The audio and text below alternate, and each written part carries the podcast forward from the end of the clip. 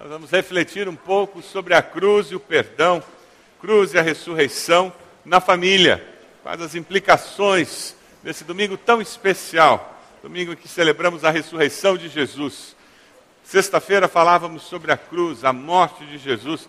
Quais as implicações de tudo isso na nossa vida familiar, lá em casa? Como é que isso pode fazer diferença? Nós vivemos na família. Se você está sozinho e você está dizendo, eu não tenho família aqui, Olha ao lado, você tem família de Deus. Então, olha, essa pessoa que está perto de você, ela é, é irmão e irmã de sangue. Sabe qual é o sangue? O sangue de Jesus. Somos família, família de Deus. Eu queria começar essa mensagem lendo uma poesia do pastor Israel Belo de Azevedo, História da Paixão. Poesia preciosa, está no site dele, se você quiser mais tarde ter essa poesia guardada. Ele começa assim: Esta história de Jesus, mas quem nela acredita? Nele sorriu toda a graça de Deus, mas quem a solicita? Esta é a mensagem que seu amor a anunciar nos suscita. Não, não estávamos lá naqueles dias de histórias vivas, mas ouvimos os testemunhos fiéis que nos chegaram como dádivas estivéssemos lá, veríamos seu corpo se retorcendo de aflição, a face outrora doce pelo sofrimento desfigurada. Estivéssemos lá, nós o deixaríamos na desolação, esconderíamos nossos rostos, negando-lhe nossa amizade, riscaríamos seu nome de nossa lista de convidados, para não frequentar nossas casas, não participar de nossos folguetos, para ficar longe de nossas alegrias e distante de nossos segredos, a fim de não sermos entre os seus seguidores considerados. Saberíamos que naquela cruz real de muita dor, Deus o alcançava, fustigava, traspassava, castigava e esmagava, por causa do meu pecado que ele tomou como se fosse seu, por causa das minhas maldades que se tornaram suas, para que o meu castigo deixasse de ser meu Agora, plenamente eu enxergo como cristalinas águas, tanta oferta só tem um nome: amor. Ah, como me alegro de ter sido perdoado, pena que tanto lhe tenha custado. Minha história está no Calvário. Como o cego que curou com um feixe de luz, como o paralítico que levantou sem olhar para o seu triste status, como a prostituta que perdoou como se fizesse jus como a mulher que curou, estancando-lhe o pus, como o possuído que libertou, tirando-lhe o medo do simbólico capuz. Eu me desviei, achando que minha escuridão brilhava, certo que o meu caminho para o alvo certo me levava, até que eu vi com os olhos que a graça operou, o Pai desferindo sobre ele a seta da minha iniquidade, oprimindo para que eu encontrasse a liberdade, afligindo para que eu recebesse seu amor. Até que eu vi que ele não quebrou o silêncio, quando o Pai permitiu a farsa do seu julgamento, quando o Pai o afligiu para que eu vivesse, quando o Pai o tosquiou para o meu livramento. Nele não havia violência nem mentira. Para todos trazer toda a paz e verdade, ele derramou sua vida completamente morrendo a morte que era nossa propriedade. Ele mesmo se entregou como presente para que conhecêssemos o brilho da graça que nos antecipa agora a glória da eternidade. Então, a noite se fez como um tapete sobre a terra, guardada por uma pedra na boca do seu corpo, morto de verdade, dado como morto. Mas a noite, aos olhos da esperança, era a luz que da morte real a vida plena produz. A pedra, a palavra silenciosa do Pai ouviu, e o corpo do filho da tumba selada saiu. Durante a vida de Jesus, a luz como noite suou. Agora na morte, sua noite brilhou como a mais clara luz. Então, como o cego que curou com um feixe de luz, como o paralítico que levantou sem olhar para seu triste status, como a prostituta que perdoou como se fizesse jus, como a mulher que curou, estancando-lhe o pus, como o possuído que libertou, tirando-lhe o medo do simbólico capuz, fui curado pelas feridas que minha culpa no seu corpo gravou. Gritemos, sim, com todas as forças então, seu sofrimento não foi em vão. Podemos ver a luz que para sempre nos basta. Estamos livres do castigo que não mais nos vergasta podemos conhecer a justiça que nos santifica, podemos experimentar a graça que nos purifica. Que coisa linda, não é mesmo? Como ele joga com palavras e transmite o sentimento da Páscoa, o sentimento dessa época do ano. Uma morte que traz vida, uma morte que traz esperança, um ressurgir da morte que confirma a possibilidade de uma nova vida. Nós estamos celebrando a morte e ressurreição de Jesus. Estamos celebrando a mensagem do texto mais conhecido das Escrituras. João 3,16. Você sabe de qual? Porque Deus amou o mundo de tal maneira que deu seu Filho unigênito para que todo aquele que nele crê não morra, mas tenha a vida eterna. É essa grande mensagem dessa época. É a mensagem eterna do Evangelho. Amor de Deus, que traz vida eterna. Mas eu queria focar hoje em como nós vivemos esse amor de Deus e essa vida que é eterna, mas que é vivida aqui desse lado da eternidade, lá dentro dos nossos lares. De que maneira nós experimentamos essa realidade dessa vida dentro dos nossos lares. Alguém disse com muita propriedade que Deus nos mostra o seu amor dando presentes que vêm embrulhado em pessoas. Eu achei muito apropriada essa frase. Deus nos mostra o seu amor dando presentes que vêm embrulhados em pessoas. Você consegue pensar na sua família? Aqueles presentes que você tem em casa? Se seus filhos já cresceram e não estão mais em casa, eles continuam sendo esses presentes embrulhados em carne e osso. Relacionamentos significativos que nós temos. O maior presente que nós recebemos foi o Cristo que nasceu no Natal, morreu na sexta-feira da paixão, ressurgiu no domingo de Páscoa e vive eternamente. Amém? Quais outros presentes você recebeu de Deus? Embrulhados na forma humana. Agora, como tem sido a vida com esses presentes que Deus tem dado? Você tem vivido a experiência de ter um lar genuinamente cristão? Você tem vivido a realidade da vida cristã dentro de casa? O Cristo ressurreto vive no seu lar?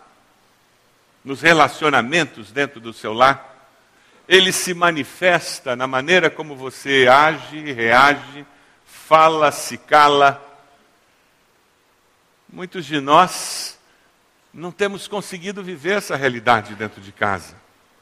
O verdadeiro evangelho, ele inclui duas realidades muito importantes. E quando nós olhamos para o nosso lar, então, o desafio é maior. Mas se nós vivemos essa realidade em casa, aí nós vamos conseguir vivê-la fora de casa. O verdadeiro evangelho inclui o perdão baseado na cruz de Cristo. Você tem vivido o perdão dentro do seu lar? O verdadeiro evangelho inclui o poder da ressurreição. Quando nós vivemos a vida de Cristo dentro de casa, fora de casa. O verdadeiro evangelho inclui perdão e poder. Vida sobrenatural. Cristo, o Cristo vivo, o Cristo ressurreto vivendo em nós. Como família, nós precisamos viver essa realidade. Como cristãos, nós somos desafiados a viver essa realidade. Nós sabemos viver o perdão da cruz de Cristo nos nossos lares? Pergunte a pessoa do lado aí. Como é que é essa história de perdoar na sua casa? Como é que é essa história de perdoar? Lá em casa é fácil perdoar? Quando alguém apronta, a gente consegue perdoar fácil lá em casa? Lembre que você está perto da sua família.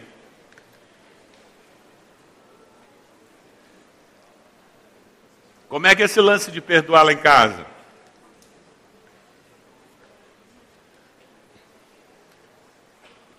Alguns de nós somos criados em lares que ninguém pede perdão. É um me desculpa muito disfarçado e alguns lugares nunca pedem perdão.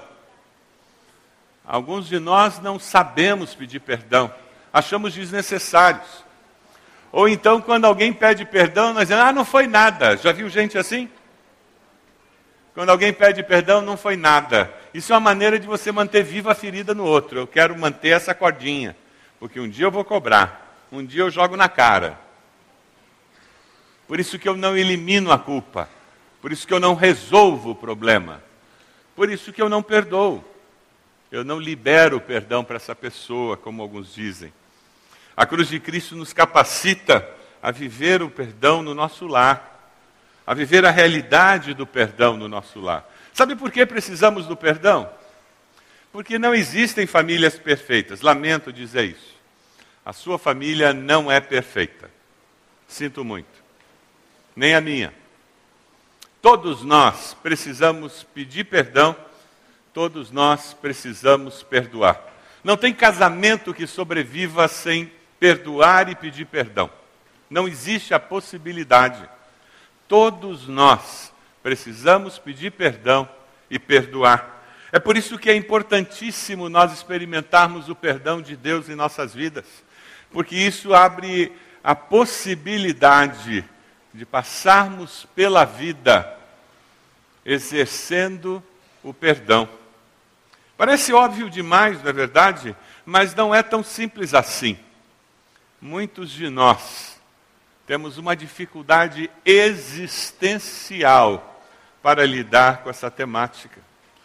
É por isso que precisamos aprender com o Senhor. Abra sua Bíblia, lá em Efésios 2, de 13 a 18.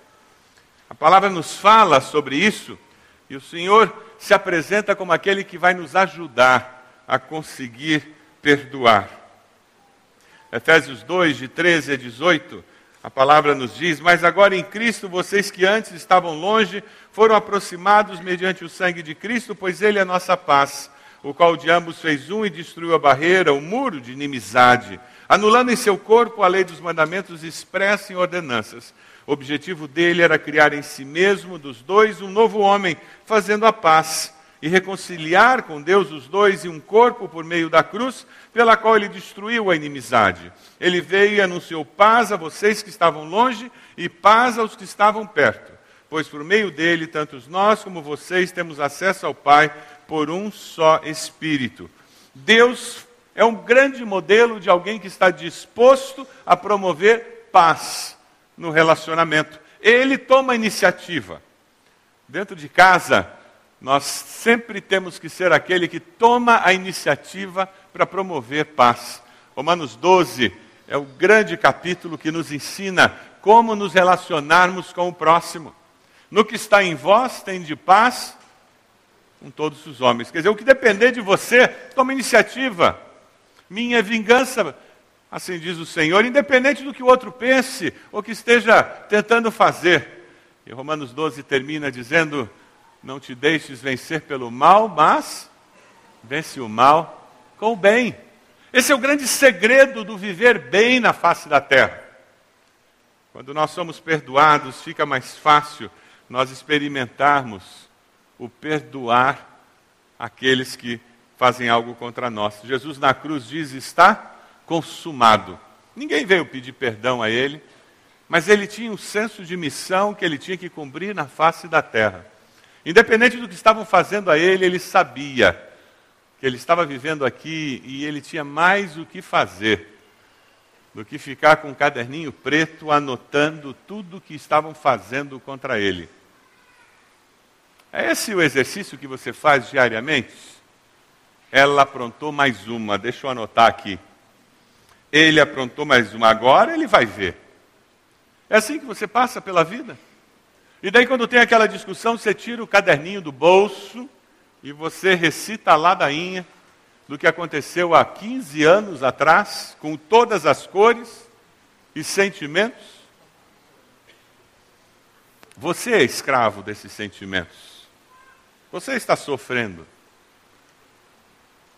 O perdão alcançado na cruz, ele nos liberta, nos liberta, nos dá a possibilidade de encontrar perdão para nós e de aprender a perdoar.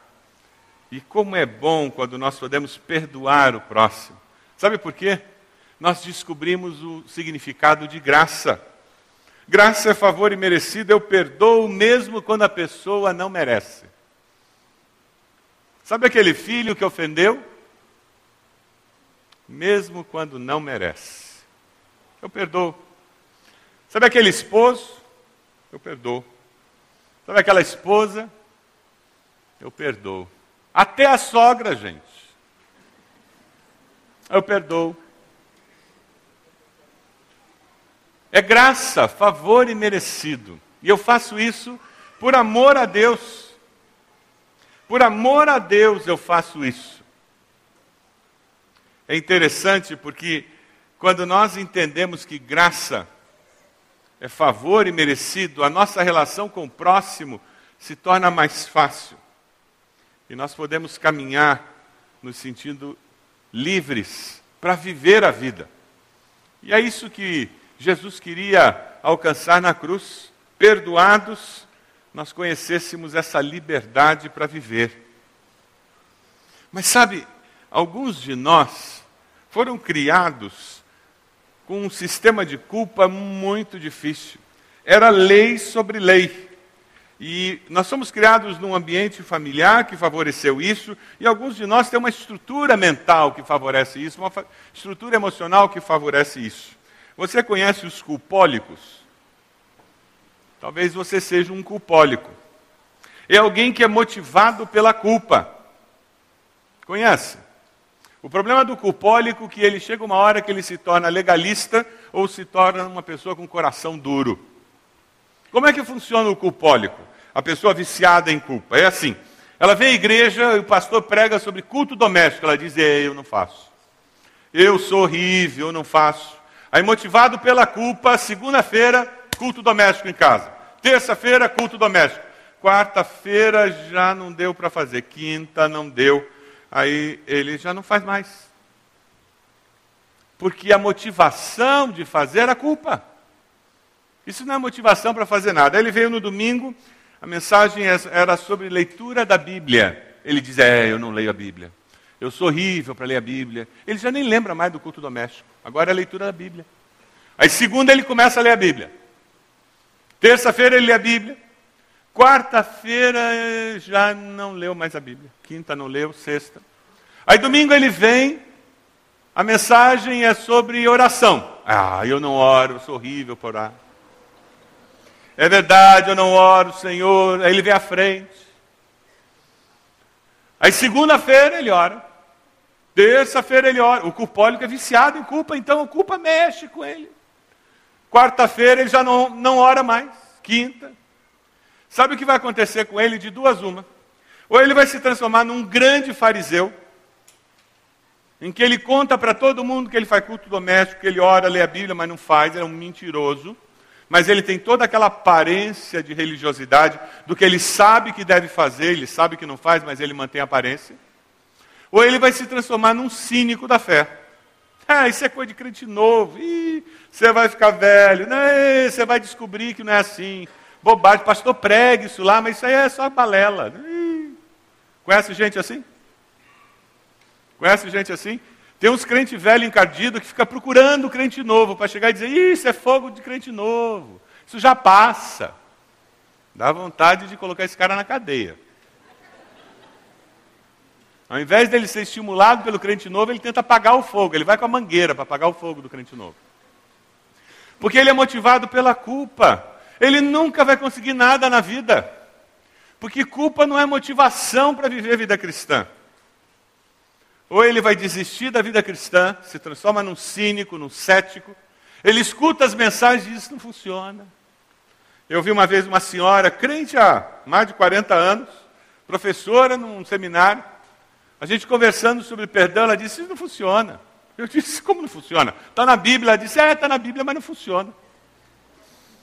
Eu disse, mas como não funciona? Não, mas não funciona, eu já tentei e não funciona. O problema é, é com a Bíblia ou com ela? Quando nós tentamos viver a vida cristã na força da carne, ela não funciona mesmo. E essa senhora tinha assumido a postura cética, cínica. Quem sabe você está aqui hoje e você olha para a sua vida cristã e você diz: Olha, eu acho que eu estou com essa postura cética, cínica.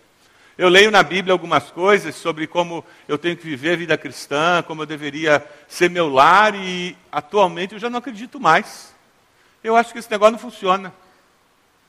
Quando eu escuto um desafio de vida cristã, de como devia ser minha vida de oração, devia ser minha vida de dedicação a Deus, e o sentimento que eu tenho é que não funciona.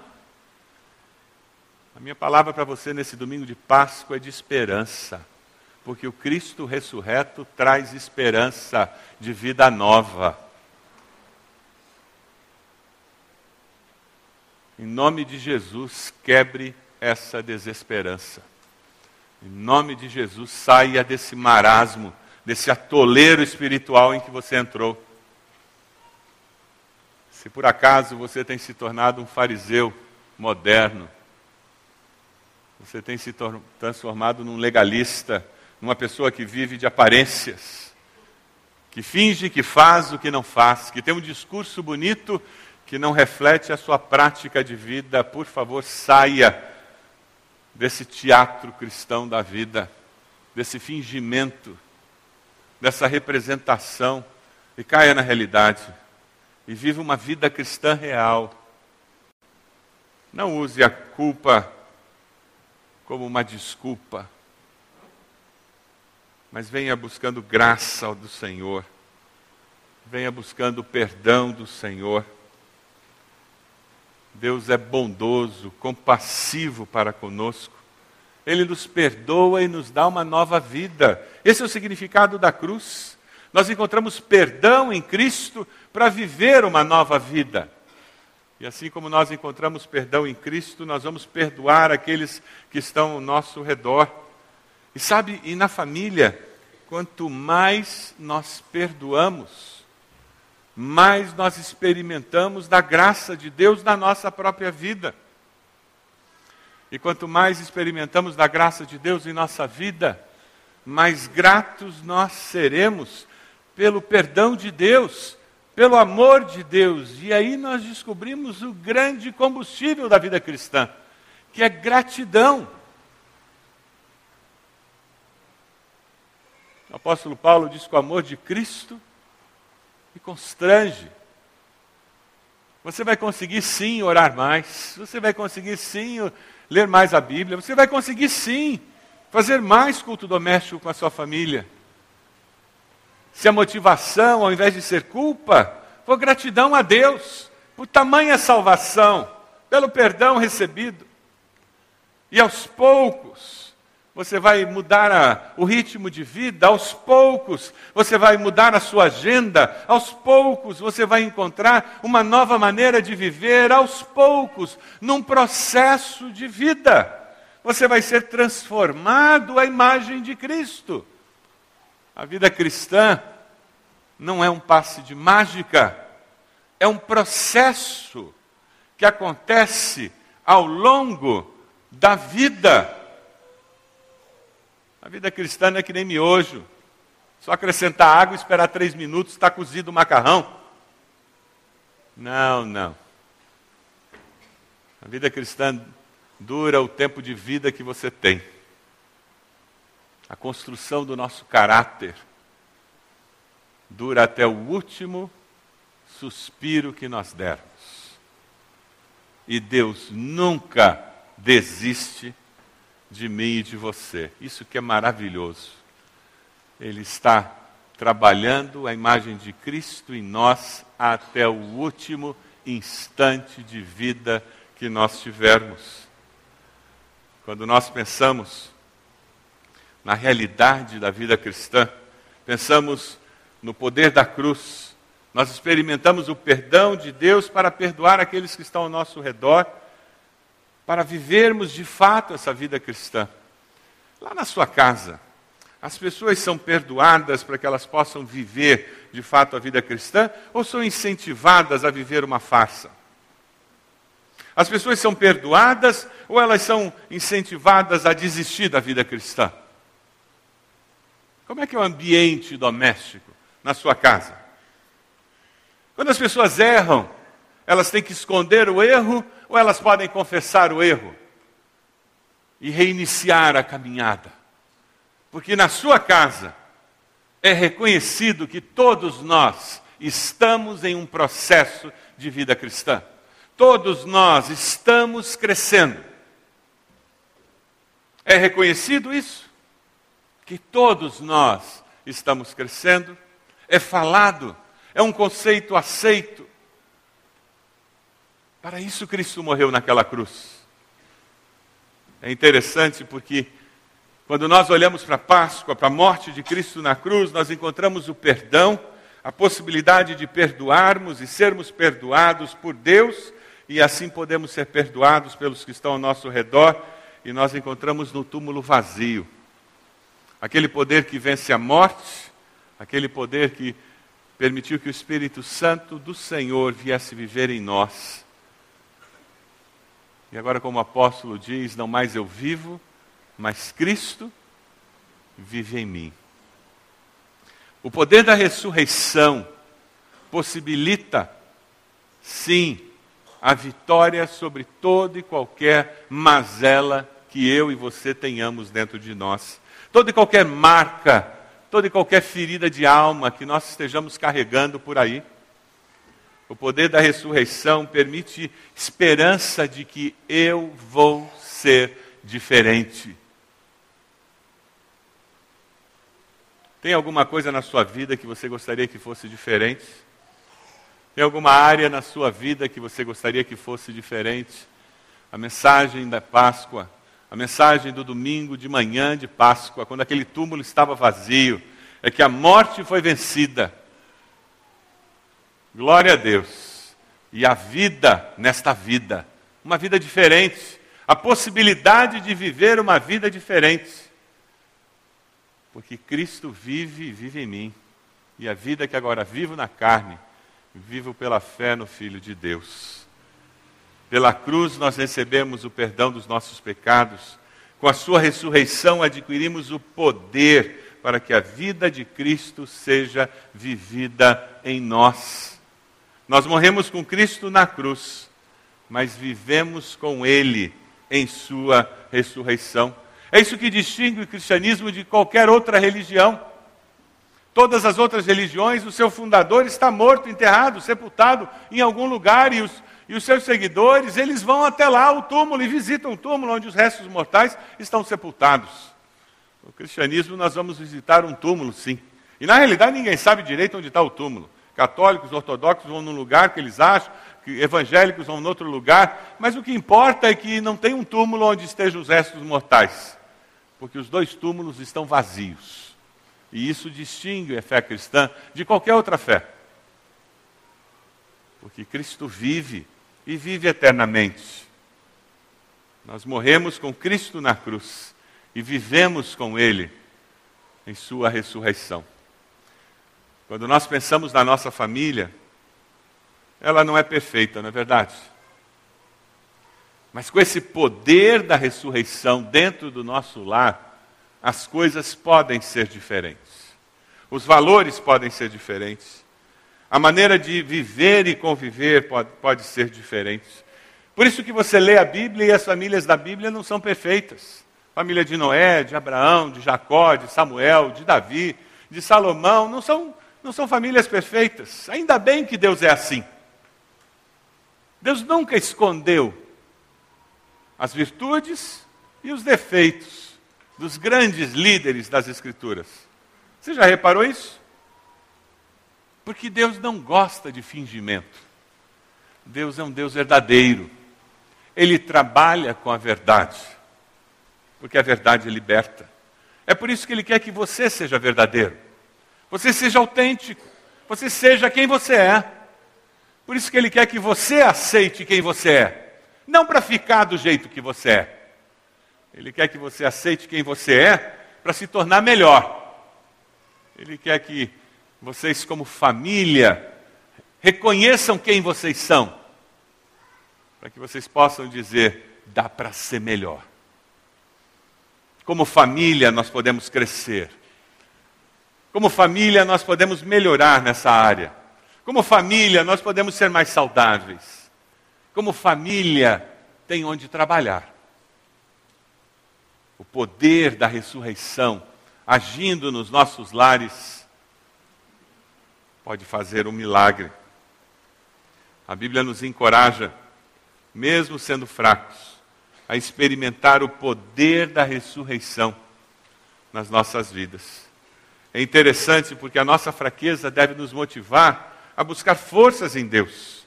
Não que possamos reivindicar qualquer coisa com base em nossos próprios méritos, diz a palavra de Deus, mas devemos reconhecer que a nossa capacidade vem de quem? Vem de Deus. Nós temos esse tesouro em vasos de barro para mostrar que esse poder, que a tudo excede, provém de Deus e não de nós. É o apóstolo Paulo na carta aos Coríntios. Quando nós celebramos a Páscoa, nós celebramos com a certeza de que nós fazemos parte de uma história que Deus está escrevendo. Ele derramou a sua vida até a morte, mas com um objetivo muito claro: nos dar vida. Não religiosidade, não um discurso bonito, não um arrazoado teológico, mas nos dar vida eu vim para que tenham vida e vida abundante, vida completa, uma vida que faz sentido, uma vida significativa. Eu vim para que tenham vida e vida abundante lá na sua casa, lá na sua família. Porque se eu vivo bem na minha casa, eu vou viver bem na minha escola, na faculdade, no meu trabalho, na minha vizinhança.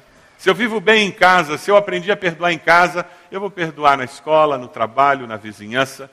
Se eu aprendi a respeitar ao próximo em casa, eu vou respeitar lá fora. Se eu aprendi a me relacionar de uma forma saudável com as pessoas que estão perto de mim, eu vou me relacionar de uma forma saudável com as pessoas que estarão ao meu redor.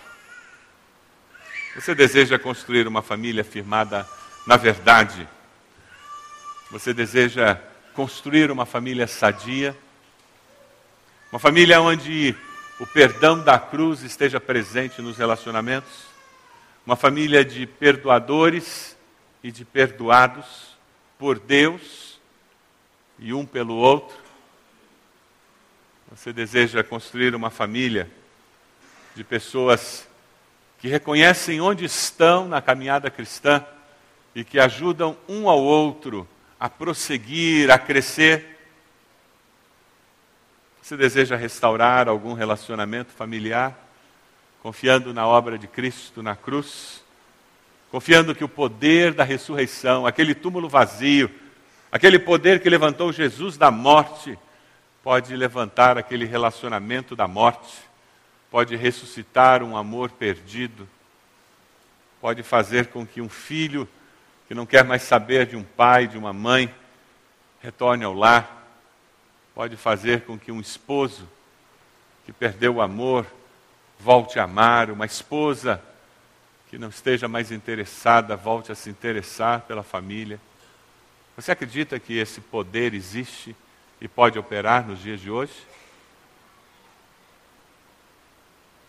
Essa é a mensagem do túmulo vazio. Poder tremendo que vence a morte, da vida eterna após a morte e da vida antes da morte. Porque todo aquele que caminha com o Senhor, caminha nesta vida, vivendo a realidade da vida eterna. Na, no esboço que você recebeu aí na revista IBB, nós temos um breve exercício. O desafio que você recebe é escrever duas decisões bem específicas com relação à sua família. Algo que você quer confiar no poder da ressurreição para transformar a sua vida e a vida da sua família. Aquele mesmo poder que levantou Cristo da morte, que fez com que todo aquele que nele crê não morra, mas tenha vida eterna. Aquele mesmo poder que fez com que a morte fosse vencida, pode vencer a morte dos relacionamentos na sua casa, pode vencer a morte que está se instalando no seu lar. Quem sabe você está dizendo, mas pastor, lá em casa está tudo bem. Glória a Deus por isso. Qual é a área de crescimento que ainda existe? O que, que está bom que pode ficar melhor? Quem sabe você vai começar a dizer: Olha, pastor, a coisa está tão ruim lá em casa, não sei nem por onde começar. Abaixe a sua cabeça e diga a Deus: me mostre quais são as duas decisões iniciais que eu preciso tomar para que o poder do Senhor comece a se manifestar no meu lar, a partir deste domingo. O que eu posso fazer, Deus, para que algo novo se instale na minha família? Para que eu possa olhar para trás no futuro e dizer: foi naquela Páscoa, naquele domingo de Páscoa, que a transformação aconteceu. Assim como Cristo ressuscitou da morte, a minha família ressuscitou naquele domingo. E um milagre aconteceu. Escreva aí. Escreva nesse esboço. Qual a decisão que o Senhor está levando você a tomar? Momento seu com Deus. Momento especial.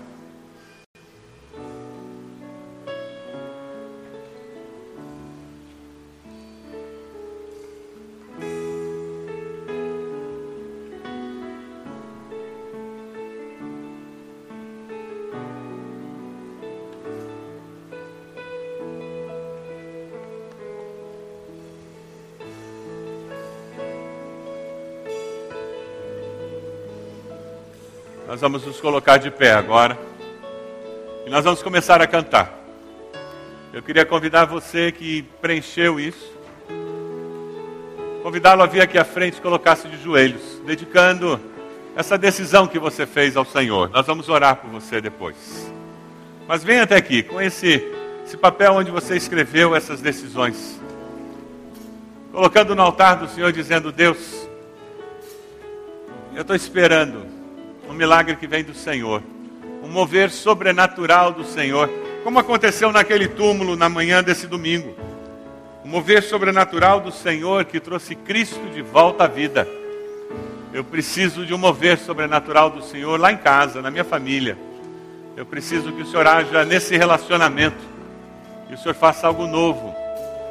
Eu estou esperando, confiando. Eu sei que o Senhor pode. Você acredita que Deus faz milagres? E é por isso que eu estou aqui de joelhos, clamando pelo milagre que virá do Senhor, clamando pelo agir, esperando o agir sobrenatural do Senhor. Nós vamos cantar, enquanto nós cantamos, venha até aqui, coloque-se de joelhos, nós vamos orar por você. Pode vir, venha até aqui, coloque-se de joelhos.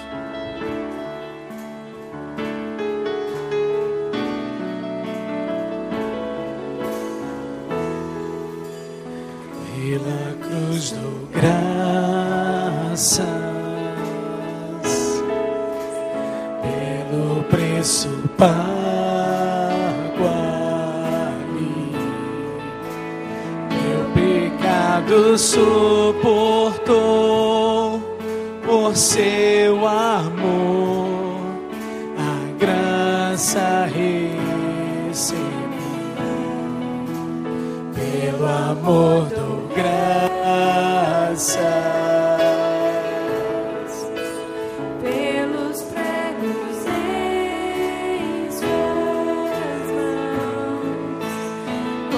com seu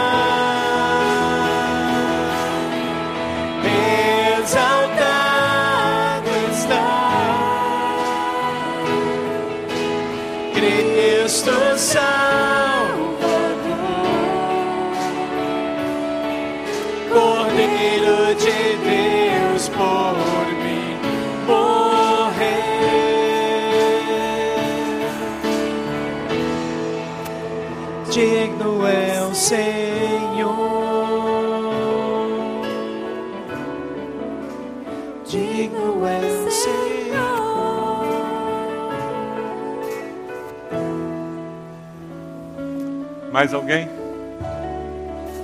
Levante as suas mãos na direção dessas pessoas. Com isso, nós estamos dizendo, Deus, nós queremos que o Senhor estenda as suas mãos, abençoando esses que estão aqui. Deus, é isso que nós fazemos, estendendo nossas mãos na direção desses irmãos. Queremos que o Senhor estenda mãos de bênção, de amor, de graça, de misericórdia na direção dos teus filhos que estão aqui à frente. O Senhor conhece o desejo do coração de cada um deles. Ó Deus, foi num domingo como esse de manhã, que aquelas mulheres foram até o túmulo e encontraram vazio, porque o poder da ressurreição se manifestou. Porque o túmulo estava vazio e Jesus venceu a morte. Ó Deus, foi numa manhã como hoje, que os discípulos saíram correndo até o túmulo e confirmaram o que as mulheres disseram. E nós cremos que existe vida e vida eterna, porque o Senhor ressuscitou. É verdade, Senhor. Nós vivemos com essa certeza de que o Senhor venceu a morte e o Senhor nos deu vida e vida eterna. O teu Espírito Santo veio viver em nós por isso. E é esse Espírito que nos dá vida e vida abundante aqui. E é esse Espírito que nos dá vitória sobre o pecado. É esse mesmo Espírito que nos capacita para viver uma vida diferente. Aquele poder que ressuscitou Jesus pode mudar a nossa existência. Ó oh Deus, em nome de Jesus, nós oramos por esses irmãos pedindo vitória. Nós nos unimos a eles nos seus pedidos e pedimos vitória em nome de Jesus. Ajude-os a perseverar, a esperar e a experimentar o mover sobrenatural do Senhor nas suas vidas, nas suas famílias. E ó Deus, nós queremos juntos com eles glorificar, exaltar o nome do Senhor, ao sabermos das bênçãos vindas do Senhor. É no nome de Jesus que nós oramos. Amém, Senhor. Amém, Senhor.